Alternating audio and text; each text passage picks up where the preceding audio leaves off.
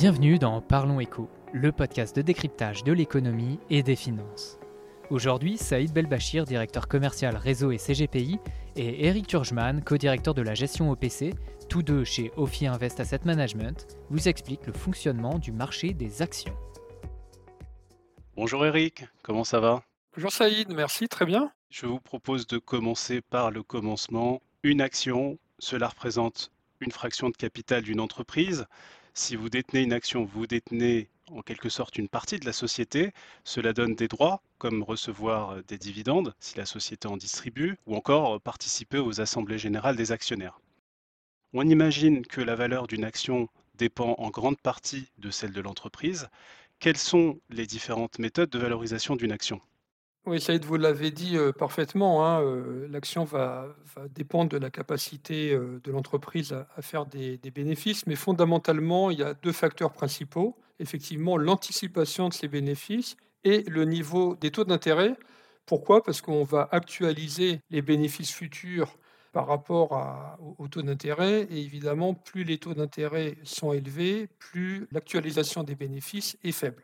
Donc, c'est les, deux grands, euh, les, deux grands facteurs. Et alors après, ce qu'on va faire, c'est qu'on va essayer de voir dans le prix de l'action combien de fois on paye ce bénéfice par action. Ça s'appelle le price earning, hein, le cours sur capitalisation. D'autres méthodes est de, comparer euh, la valeur comptable par rapport au, prix de la société euh, en bourse.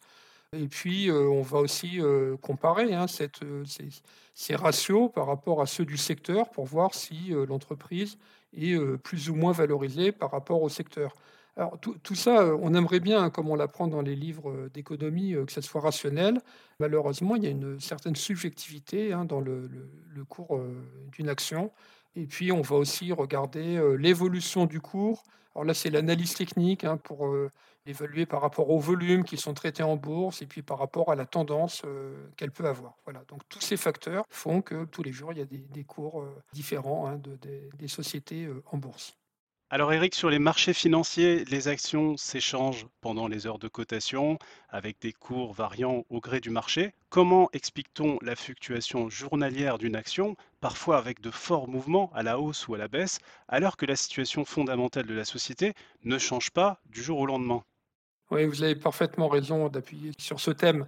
En fait, euh, si on revient à ce que je viens de dire précédemment, hein, la, société va dépendre, enfin le cours de bourse de la société va dépendre de l'anticipation des bénéfices et de l'anticipation des taux d'intérêt. Donc, dès qu'il y a une nouvelle, ça va affecter soit les bénéfices, enfin en tout cas, on va imaginer que ça peut affecter euh, les bénéfices ou éventuellement euh, influer sur les, taux d'intérêt. Par exemple, une déclaration d'une banque centrale peut laisser envisager que les taux vont monter ou baisser un événement géopolitique peut euh, entraîner euh, effectivement une révision en baisse ou à la hausse des, sociétés. Quand il y a euh, bah, malheureusement une guerre qui est déclarée, comme on la connaît aujourd'hui, on peut anticiper le fait que le tourisme va évidemment, à défaut de s'arrêter, va être un peu moins dynamique. Donc les sociétés liées au tourisme vont voir l'anticipation de leurs bénéfices baisser. Donc vous voyez, chaque nouvelle est intégrée instantanément dans les cours de bourse. Maintenant, euh, c'est subjectif, c'est-à-dire que tout intervenant ne veut pas forcément euh, penser la même chose. C'est pour ça qu'il euh, y a des acheteurs, il y a des vendeurs, parce que l'information n'est pas traitée de la même manière par les différents intervenants. Et à la fin, bah, comme toute marchandise, on va dire, hein, c'est la, la, confrontation de l'offre et de la demande. Et s'il y a beaucoup plus de personnes qui pensent que l'événement est négatif, eh ben, il va y avoir beaucoup plus de vendeurs que d'acheteurs et le cours va se mettre à baisser. Donc euh, tout ça, c'est vraiment une affaire d'anticipation, encore une fois, hein, des deux paramètres, les, les bénéfices à venir et les taux d'intérêt. Alors on comprend que le timing est très important quand on investit sur le marché action. Quelles sont justement les différentes manières de se positionner sur les marchés actions pour avoir le meilleur timing? Alors, la, manière la, plus classique, hein, euh, c'est d'acheter des actions et de, on va dire, d'espérer la hausse. C'est ce qu'on appelle être une, avoir une position longue longue, et longue en anglais et en français d'ailleurs. Et, l'autre, possibilité, mais vraiment que je, je ne recommande pas du tout, hein, c'est de se positionner en, visant la baisse. Alors on dit euh, qu'on est short dans le jargon euh, anglo-saxon. Pourquoi je ne recommande pas ça? C'est que quand vous visez la hausse, euh, bah, vous allez acheter éventuellement une action 100 euros. Dans le pire, pire, pire des cas, si elle fait faillite, vous perdez 100 euros. Quand vous vous positionnez à la baisse, il n'y a pas de limite à la hausse d'une action. Hein. donc ça veut dire que vous allez espérer, entre guillemets, qu'elle baisse, mais c'est asymétrique. C'est-à-dire que si elle monte fortement, vous ne savez pas combien vous pouvez perdre. Voilà. Donc ce n'est pas quelque chose que je, recommande.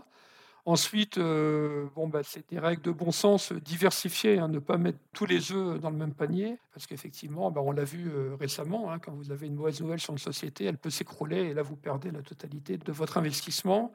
Et alors après, ce que je recommande aussi, c'est de faire des achats progressifs, parce qu'on ne rentre jamais au plus bas, hein, il faut le savoir, et on ne vend jamais au plus haut. Donc le fait de, rentrer progressivement, tous les mois par exemple, permet de, lisser le cours d'achat. Voilà. Donc bah, c'est des règles de bon sens, mais qui convient d'appliquer à mon avis. Alors Eric, il y a parfois des, des, combats sur le marché action en termes de style de gestion, une opposition qui revient souvent. On oppose les valeurs dites de croissance ou encore growth en anglais avec les valeurs décotées dites value. Comment pouvez-vous nous expliquer la différence et qu'est-ce que cela traduit en termes de stratégie de gestion?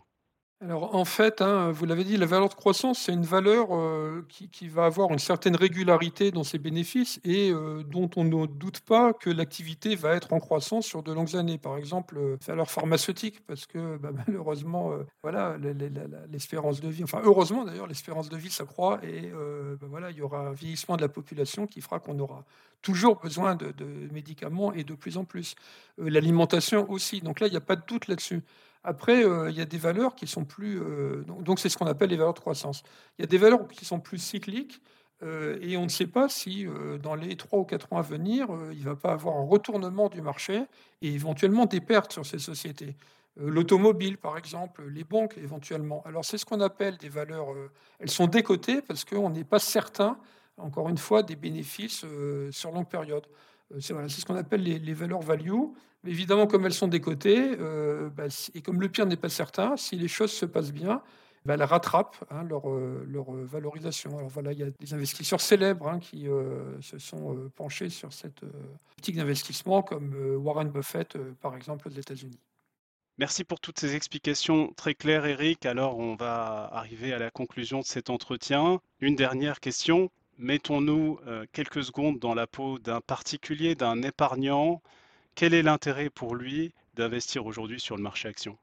Alors d'abord, il euh, bah, faut rappeler qu'investir sur les marchés actions euh, permet euh, de rechercher un rendement pour l'investisseur parce que c'est une classe d'actifs qui peut offrir des rendements à long terme plus importants que des actifs peut-être moins risqués, hein, comme les obligations par exemple. Alors évidemment, il y a des risques. Hein. Il faut bien toujours rappeler qu'il y a des risques associés au fait d'investir sur des, actions en bourse après, il y a une utilité, on va dire, euh, sociale, parce qu'un épargnant euh, qui investit euh, sur des actions va, investir dans l'économie réelle, hein, soutenir des entreprises et participer à leur développement. Ensuite, ben, il faut rappeler aussi que c'est la possibilité de prendre en compte notamment des critères ESG, e hein, environnementaux, sociaux et de gouvernance, dans le choix des investissements. Et là, c'est une participation euh, quand même active euh, à ce qu'on appelle euh, l'investissement responsable qui va devenir de plus en plus important au fil des années et on, comprend bien pourquoi. Voilà. Donc on a, on a nous tendance à, pousser les investisseurs donc à participer à cette finance responsable afin de soutenir et d'investir dans des entreprises exposées à des thématiques durables. Merci Eric pour toutes ces explications. Je vous dis au revoir et à très bientôt. Merci Saïd, à bientôt.